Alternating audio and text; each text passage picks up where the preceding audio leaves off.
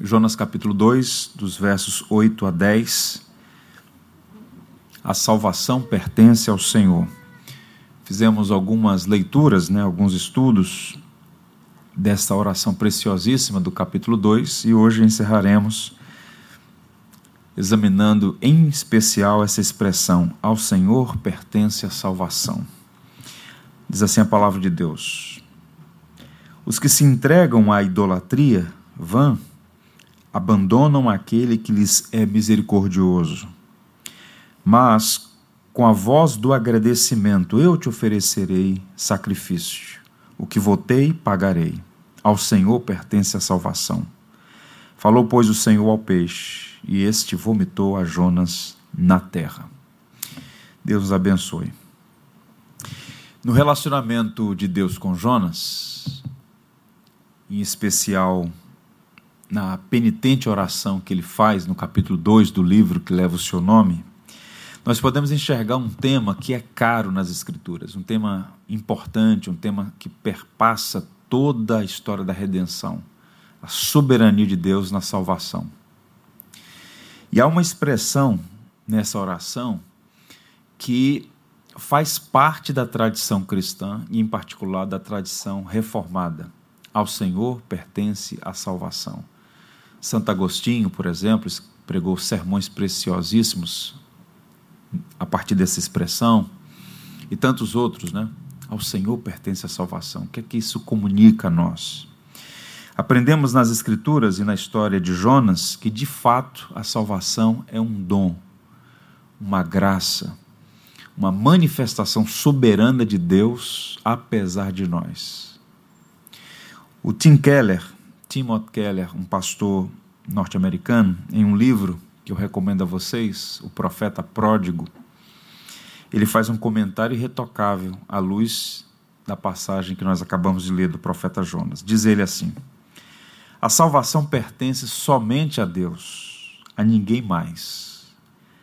Se alguém é salvo, é totalmente pela ação de Deus.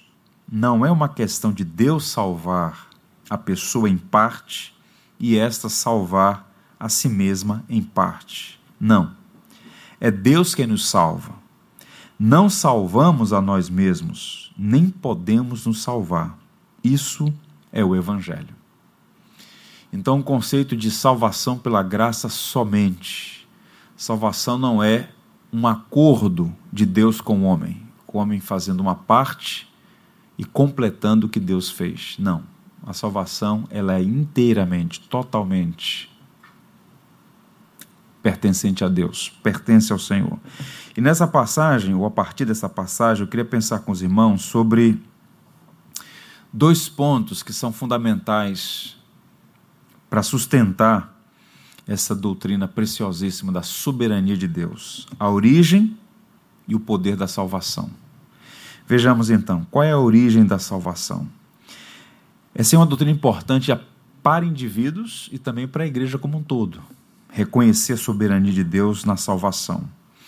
E para entender esta origem, esta gênese da nossa salvação, duas perguntas são importantes. Vejamos. A salvação ocorre por causa do que nós fazemos para Deus ou do que Deus fez por nós? Qual é a sua resposta? A salvação ocorre por causa do que nós fazemos para Deus ou do que Deus fez por nós? Segunda pergunta: os pecadores vão a Deus para serem salvos? Ou Deus vai aos pecadores para salvá-los? O todo das Escrituras, e em particular a vida, a história de Jonas, aponta para o que ele mesmo afirmou no verso 9. Qual é a resposta? Ao Senhor pertence à salvação. Nós não podemos ver de outra maneira senão, à luz das Escrituras, que de fato Deus é soberano na salvação. Deus é soberano na origem, no plano e na realização da salvação. Sabemos que Deus, como disse o apóstolo Paulo, é quem opera tanto o querer quanto o efetuar. Então, a vontade soberana de Deus, o plano de Deus, a realização, a operação, a consumação do plano vem dele. Charles Spurgeon disse que nenhum intelecto humano e nenhuma inteligência criada ajudaram a Deus no planejamento da salvação.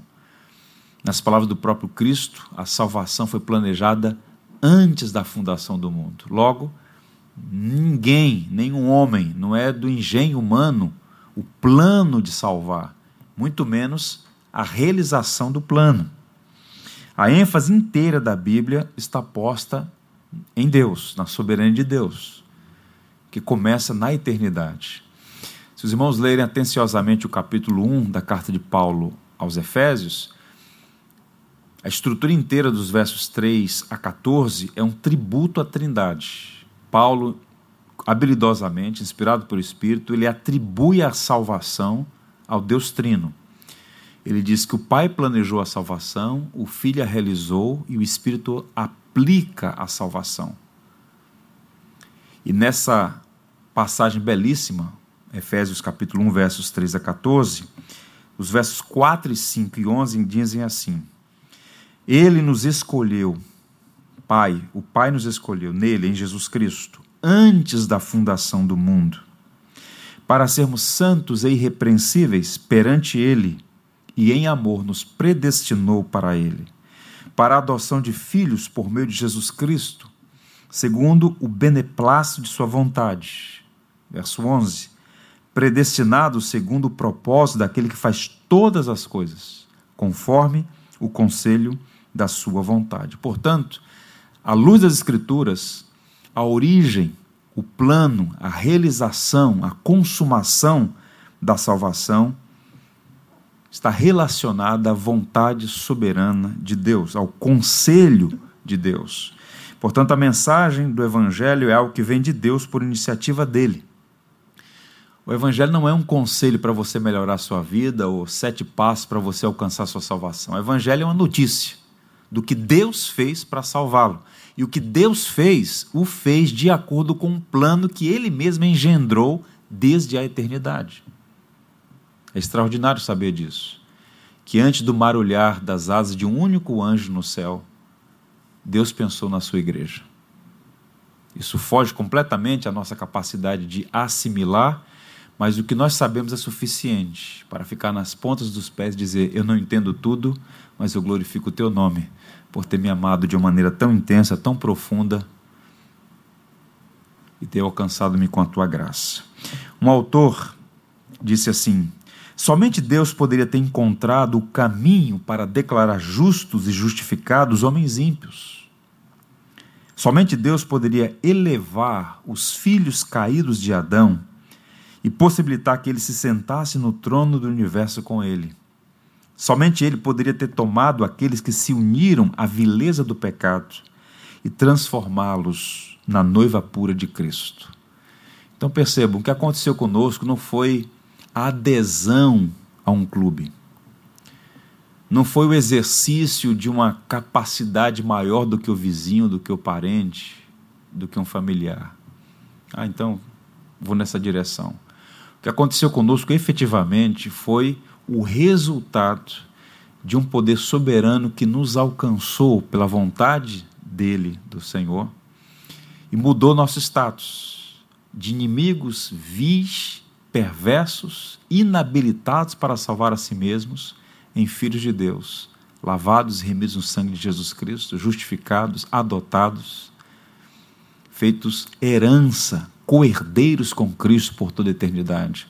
Então, por isso que o autor da carta aos Hebreus chama a salvação de tão grande salvação, porque de fato é algo espantoso, considerando o nosso estado, quem éramos e o que Deus fez em nosso favor. Por essa razão, a salvação da igreja serve como uma exibição da graça e da glória de Deus em sua sabedoria. Nada fora de Deus, isso é um outro ponto que nos, que nos leva a render graças a Deus. Nada em nós poderia atrair a Deus. Não havia nada em nós que pudesse levar Deus a agir assim. Ele o fez porque o quis, ele decidiu nos amar apesar dele mesmo não ser amado. João diz que nós o amamos porque Ele nos amou primeiro. Nosso amor é resposta ao amor de Deus. Geralmente, quando você retribui alguém com bondade, em resposta a um ato que você experimentou da bondade dessa pessoa, isso é normal, esperado. Agora, o que é impressionante no amor de Deus para conosco é que Deus nos amou quando ainda éramos pecadores, quando ainda éramos seus inimigos. O Jay Packer diz assim: o amor entre as pessoas é despertado por alguma coisa encontrada no amado. Mas o amor de Deus é livre, espontâneo, sem causa nem inspiração. Deus ama pessoas porque escolheu amá-las. Sim, nós somos feitos à imagem de Deus. Mas não havia nenhum mérito em nós para que fôssemos amados por Ele. Não obstante a isso, Deus escolheu nos amar. Portanto, percebam que a origem da salvação é o próprio Deus.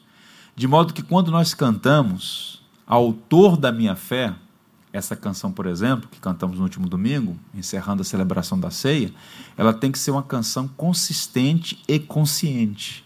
Quando eu digo que ele é o autor da minha fé, eu estou reconhecendo que até a minha fé, que eu deposito nele, é produzida por ele. Nós vamos ver isso mais à frente. Portanto, a origem da salvação, a iniciativa de nos amar, a realização dessa obra vem dele. Todo o trabalho para a nossa salvação pertence ao Senhor. O Evangelho, portanto, repito, não é uma série de instruções sobre o que fazer para alcançar a salvação. É triste ver a igreja evangélica subscrevendo doutrinas ou fazendo discursos que são anti-evangélicos, no sentido de que não tem relação com o Evangelho. Né? É muito meritório boa parte do discurso de que faça isso ou faça aquilo, deixe de fazer isso para ser salvo, quando na verdade a salvação não diz respeito ao que nós fazemos, mas o que Deus fez na pessoa do seu Filho Jesus Cristo. Portanto, do começo ao fim, tudo pertence a Deus. Nós vemos isso na própria vida de Cristo, na anunciação do seu nascimento, né? Este menino salvará o seu povo dos pecados deles o anjo dizendo aos pastores no campo, né? Lá em Lucas, por exemplo, Lucas 2, versos 10 a 11, o anjo, porém, lhes disse, dizendo aos pastores que estavam no campo em Belém: Não temais, eis que eu vos trago boa nova de grande alegria, e será para todo o povo, é que hoje vos nasceu na cidade de Davi o Salvador, que é Cristo o Senhor. Os anjos fizeram uma comunicação: o Salvador nasceu. Não propuseram a eles um acordo, olha, Deus já fez a parte dele, agora faça a parte de vocês. Não, está anunciando que o Salvador veio. Cristo, Senhor, o Salvador. Deus enviou seu filho, nascido sob a lei, nascido de mulher, para cumprir a lei. De modo que ele oferece a si mesmo naquela cruz para salvar e redimir o seu povo. Cristo amou a igreja a si mesmo, se entregou por ela. Você não poderia salvar a si mesmo. Eu não poderia, nenhum de nós teria nenhuma condição porque já nascemos numa condição de pecado que nos inviabiliza buscar a Deus, amar a Deus e sem nenhuma habilitação para sacrifícios em favor de nós mesmos. Era preciso que houvesse um cordeiro imaculado, um cordeiro santo. Cristo, o único homem que jamais pecou, ofereceu a sua própria vida para a nossa redenção. E naquela cruz ele disse: Está consumado, não há mais o que ser pago. Paulo chega a dizer que nenhuma condenação há para os que estão em Cristo Jesus. Não há mais condenação, porque Cristo assumiu a nossa culpa e a nossa morte. A pergunta: qual foi a contribuição de Jonas para a sua salvação naquele contexto que ele estava inserido? Qual foi a participação de Jonas? A história de Jonas, em particular, essa situação que ele se envolveu de desobediência e aquela situação singular, eu diria muito singular, de estar agora no ventre de um grande peixe, naquela situação ele nada poderia fazer para salvar a si mesmo. E é um retrato da condição do homem. Nada pode fazer. A resposta é nada, absolutamente nada. Mas o texto vai dizer que Deus fez com que um grande peixe engolisse a Jonas. E aí o próprio Jonas, na oração que ele faz, diz: a salvação pertence ao Senhor. E Deus então o livra daquela condição. Portanto, o primeiro ponto é esse: a origem da salvação é o próprio Deus. Agora vejamos o poder de Deus na salvação. Essa oração que Jonas faz é interessante porque em algum momento o coração dele é quebrantado, ele reconhece sua vileza, sua perversidade, sua idolatria. E ele então clama ao Senhor. Da mais profunda cova me lembrei do Senhor. Observe como ele começa a oração. Lá no capítulo 2, no verso 1, então Jonas, do ventre do peixe, orou ao Senhor, seu Deus. Mas à frente ele diz: Me lembrei do Senhor, no verso 4. A questão a ser considerada aqui é a seguinte: nós sabemos que a origem da salvação é o Senhor, ele que tomou iniciativa. Agora, como a salvação é operada na vida da pessoa? Como é que a salvação chegou na sua vida, por exemplo? Alguns dizem assim: Deus oferece a salvação, é iniciativa dele, mas nós devemos receber a salvação como um convite para ser salvo. De fato, é feita uma oferta. De fato, os irmãos ouvem, ouviram. Arrependa-se, crê no Evangelho, aceite Jesus, reconheça Cristo como seu Senhor e Salvador. O Evangelho é ofertado. Sim, o Evangelho é ofertado. Mas observe: aquele que planejou a salvação é o mesmo que habilita o homem a receber a salvação. Um morto não pode decidir sair do túmulo. Assim como Jonas não poderia jamais, por vontade dele, sair daquela situação que ele estava inserido no ventre de um grande peixe. Como eu poderia dizer, se a vontade do homem está cativa ao pecado, o homem não quer, não deseja, nem pode libertar-se da condição de escravidão do pecado. O professor John Stott, um exímio estudioso das Escrituras, comentando a carta de Paulo aos Efésios, ele disse assim: Nunca devemos pensar na salvação como sendo um tipo de transação entre Deus e nós, onde ele contribui com a graça e nós com a fé. Porque qual o ponto? Embora sem fé seja impossível agradar a Deus, embora você precise se arrepender dos seus pecados e crer, confiar em Jesus Cristo, esse movimento de arrependimento, de dar as costas ao pecado e voltar-se para Deus, esse movimento de confiar na obra de Cristo como suficiente para a sua salvação, também são dons de Deus. Você não é capaz, pela sua condição natural de produzir genuíno arrependimento e produzir, produzir genuína fé. Caso contrário, seria uma parceria. Deus fez a salvação, operou a salvação, mas você então dá sua participação, ajuda com a sua fé.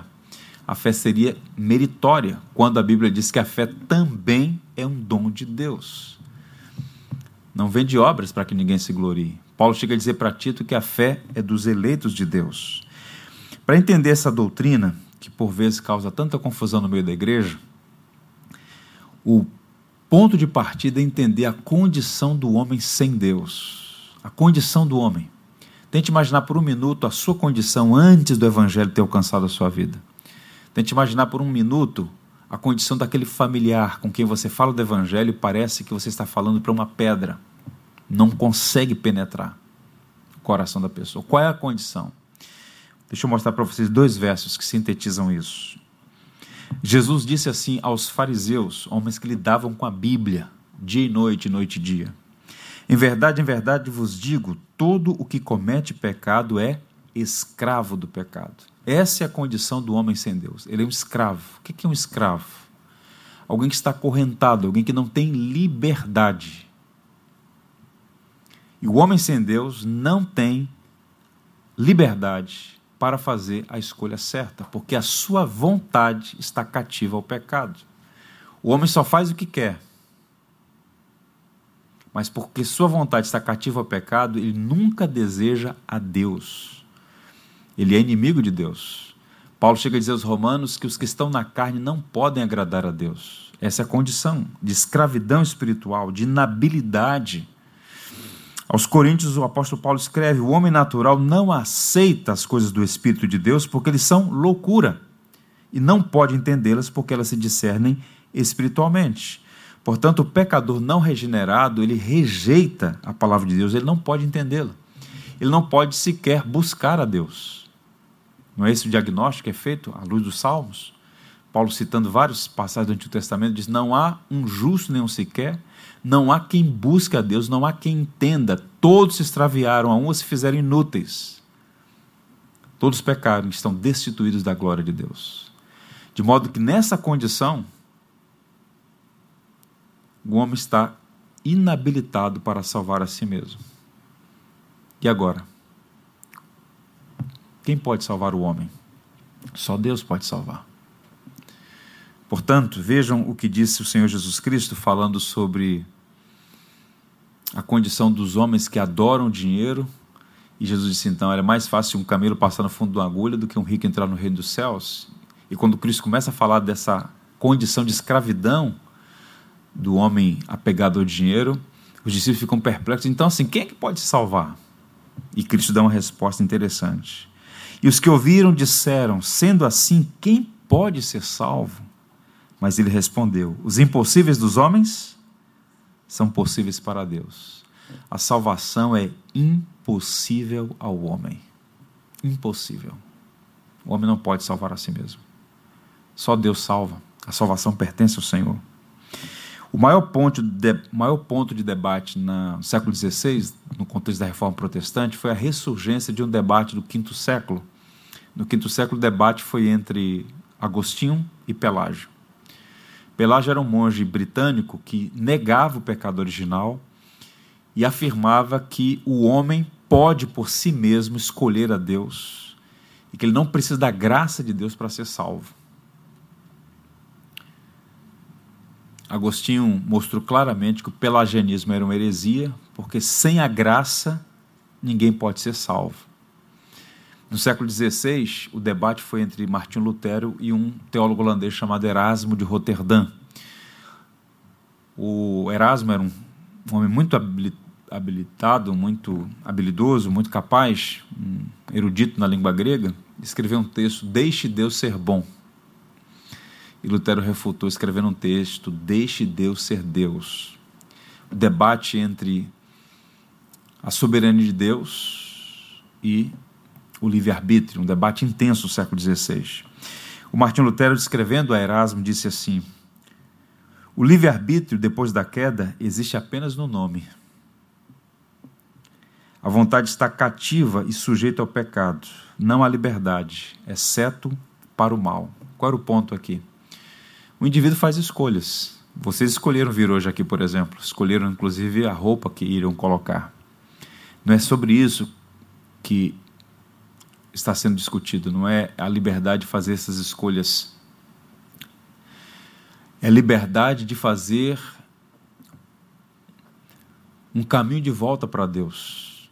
A vontade do homem está tão escravizada pelo pecado, o homem ama tanto o pecado, que ele odeia Deus. E a última coisa que ele quer é voltar-se para Deus. Então, quando ele ouve a oferta do Evangelho, por natureza, ele rejeita, ele não consegue nem discernir, ele não consegue nem entender. Então, quando você se arrependeu dos seus pecados, quando você confiou em Cristo, esse arrependimento e fé já foi uma resposta do que previamente Deus fez no seu coração à medida que você ouviu a pregação do Evangelho. Você foi regenerado pelo Espírito Santo, seu coração foi transformado para que você pudesse abandonar o pecado e voltasse para Deus. Portanto, do início ao fim, todas as etapas, todo o processo é atribuído tão somente a Deus. Livre-arbítrio sem o poder da graça não pode fazer nada, exceto pecar. Um exemplo clássico dessa operação da graça, também ilustrada na ressurreição de Lázaro. Veja, por exemplo, João 11, 43 a 44. E tendo dito isto, clamou em alta voz: Lázaro, vem para fora. Saiu aquele que estivera morto, tendo os pés e as mãos ligados com ataduras e o rosto envolto num lenço. Então lhes ordenou Jesus: Desatai-o e deixai-o ir. Pergunta: Lázaro poderia decidir sair daquele túmulo? Não, estava morto. E de todas as descrições que a Bíblia faz do homem, escravo, leproso espiritualmente, né? a mais forte, perdido, a mais forte é morte. Morte. O homem está morto em seus delitos e pecados. Estando vós mortos em vossos delitos e pecados, ele vos deu vida juntamente com Cristo. Pela graça sois salvos mediante a fé. Isso não vem de vós, é dom de Deus. Então percebam que para que saíssemos da morte para a vida, do estado de coração de pedra para um coração de carne, da sepultura para a vida, houve o chamamento. Lázaro. E sabe por que, que Jesus chamou o nome de Lázaro, né? Porque se faz, vem para fora, todo mundo ia ressuscitar naquele túmulo. Chamou pelo, por enquanto só Lázaro. Lázaro, vem para fora. Estava com as ataduras, desatar as ataduras. Isso vocês podem fazer, ajudem ele, tirem as ataduras. A santificação é, há uma sinergia na santificação, mas da morte para a vida só Cristo pode fazer. Desse, nesse sentido, a, a fé é de fato um dom de Deus. E Jonas confessou isso no abismo. A salvação pertence ao Senhor. O quadro, portanto, é o seguinte, caminhando para duas aplicações finais. Jonas no ventre da baleia é uma pintura do homem morto e incapaz de salvar a si mesmo. A realidade física aponta para a espiritual. Ele estava fugindo do Senhor por rebeldia, perversidade, fugindo do Senhor. É assim que está todo homem sem Cristo. E seu livre-arbítrio serviu apenas para fazer o pecar. Na verdade, era uma vontade escrava ao pecado. Mas, o verso 7 diz: Quando dentro de mim desfalecia minha alma, me lembrei do Senhor. Deus trabalhou naquele coração, seu coração foi despertado, graças à iniciativa de Deus e ao seu poder soberano. E os versos 8 a 9 apresentam aqui algumas lições da graça. Né? Alguém disse que ele entrou num colégio bem estranho, né? na barriga do peixe, ali, ele aprendeu algumas lições. E aqui duas coisas precisam ser destacadas. Observem os versos 8 a 9 mais uma vez. Os que se entregam à idolatria a idolatria vã, abandonam aquele que lhes é misericordioso. Idolatria leva o homem a abandonar o Senhor. Então percebam. Mas com voz do agradecimento, eu te oferecerei sacrifício, o que vou ter pagarei. Ao Senhor pertence a salvação. Duas coisas aqui. Primeiro, o principal problema do homem é a idolatria que o afasta do Senhor. Todo homem, por natureza, é idólatra.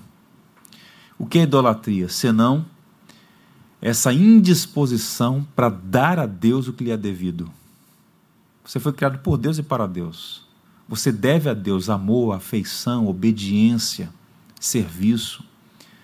Mas o pecado, de uma forma tão perversa, arranhou, maculou a nossa natureza, de modo que o homem natural ele não ama a Deus, ele não quer a Deus. Vontade de Deus, submeter-se a Deus, os mandamentos de Deus, nada disso. E os ídolos refletem muito isso. Os ídolos que os homens elegem como substitutos para Deus. E Jonas, ele vai reconhecer que o seu coração estava poluído por ídolos. Né? No caso dele aqui, a ideologia política. Ele se recusa a obedecer a Deus, porque obedecer a Deus, na visão dele, seria prejudicar o seu próprio país. Ele pregaria numa nação em ascensão, a nação inimiga, os assírios.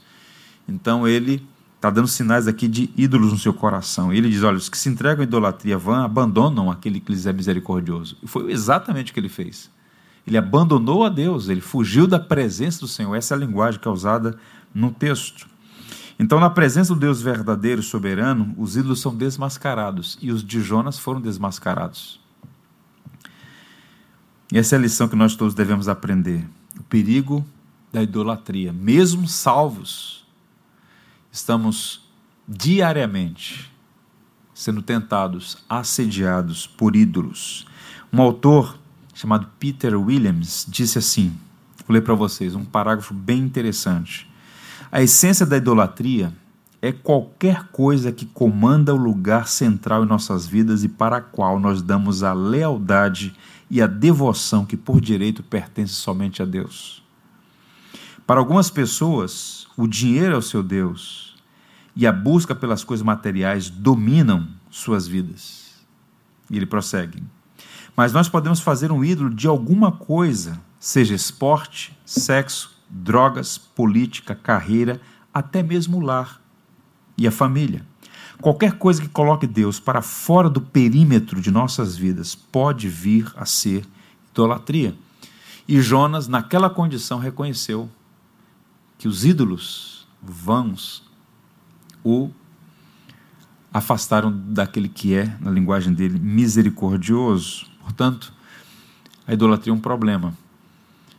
E qual a situação? Todo homem nasce nessa condição. Só Deus pode libertar o homem do cativeiro do pecado, do cativeiro da sua própria vontade dominada.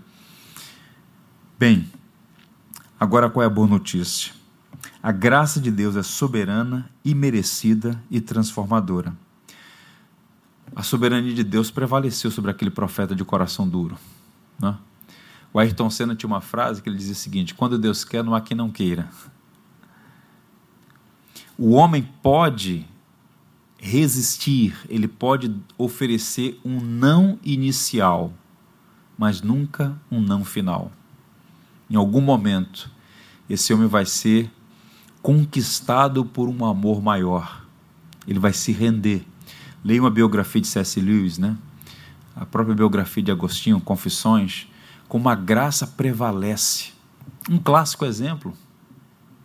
Paulo, inimigo da igreja, perseguidor do povo de Deus, ignorante, dominava a Bíblia, mas o evangelho escorreu pelos dedos, perseguindo a Cristo. E lá estava ele, tinha tudo para ser mais um dos réprobos, tantos réprobos que pereceram. Mas o Senhor, o próprio Paulo vai descrever nos Gálatas, Cristo me amou e a si mesmo se entregou por mim. Então, no caminho de Damasco, o Senhor se revelou a ele e o conquistou. Então, ninguém vai para o céu puxado pelas orelhas, contra a própria vontade. O Senhor vem, muda o coração e o homem voluntariamente o deseja. Percebam que é uma mudança no coração. E essa mudança no coração acontece pela soberania de Deus, pelo toque soberano de Deus. Eugene Peterson diz assim: a graça não procura feitos que mereçam amor. Ninguém merece, ninguém. A graça opera em separado da resposta ou da capacidade do indivíduo. A graça é unilateral. Graça é Deus se dando em plena aceitação de alguém que não a merece, jamais poderá adquiri-la e jamais poderá pagá-la. Portanto, que nós cantamos hinos como maravilhosa graça, a gente deve trazer isso sempre à memória. Não é uma coisa banal, não é uma coisa simples. De fato, é uma graça soberana, imerecida e transformadora, porque nós só estamos no Evangelho porque a graça nos alcançou. Alguns nasceram na ambiência da igreja, então sempre foram familiarizados com a linguagem cristã, em algum momento experimentaram o novo nascimento. Mas algumas pessoas né, testemunham, dizendo: a última coisa que eu imaginei na vida é ser um crente. Alguns eram até belicosos, né? tinham uma animosidade em relação à igreja, perseguidores, e de repente foram conquistados pra, para Cristo, por Cristo. Né? Então percebam que prevaleceu a vontade do Senhor. E Jonas no verso 9 diz: Mas com voz de agradecimento eu te oferecerei sacrifícios, o que votei, pagarei. E ele conclui: Ao Senhor pertence a salvação. E no verso 10 diz que o Senhor então ordenou, falou ao peixe. E o peixe então vomitou Jonas. E Jonas então segue sua missão. A gente vai tratar a partir do capítulo 3 o que Deus fez nele e através dele. Tinha várias nodas ainda. Problemático o tal do Jonas. Mas não foi salvo porque era bom. Foi salvo porque Deus o quis para si.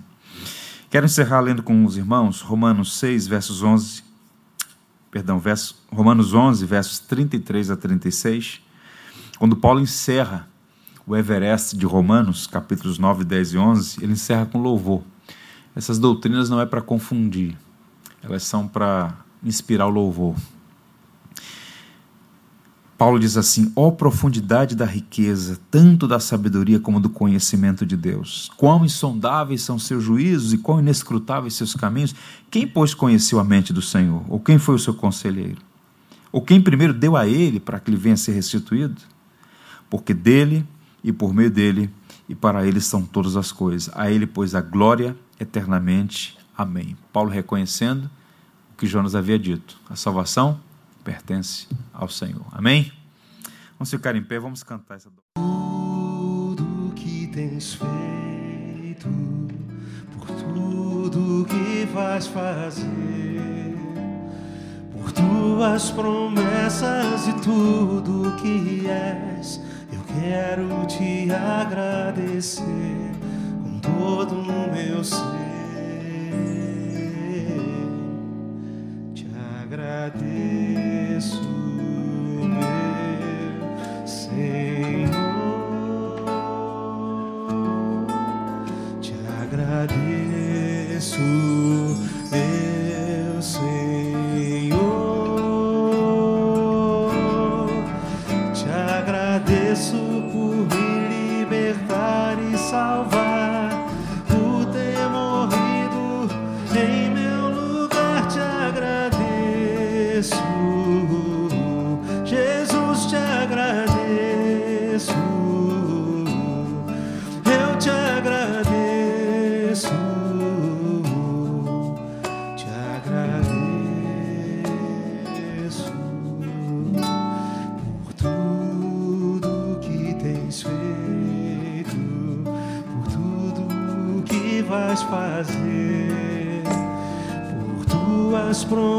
e tudo que és. Eu quero te agradecer com todo o meu ser. E aí? Te agradeço,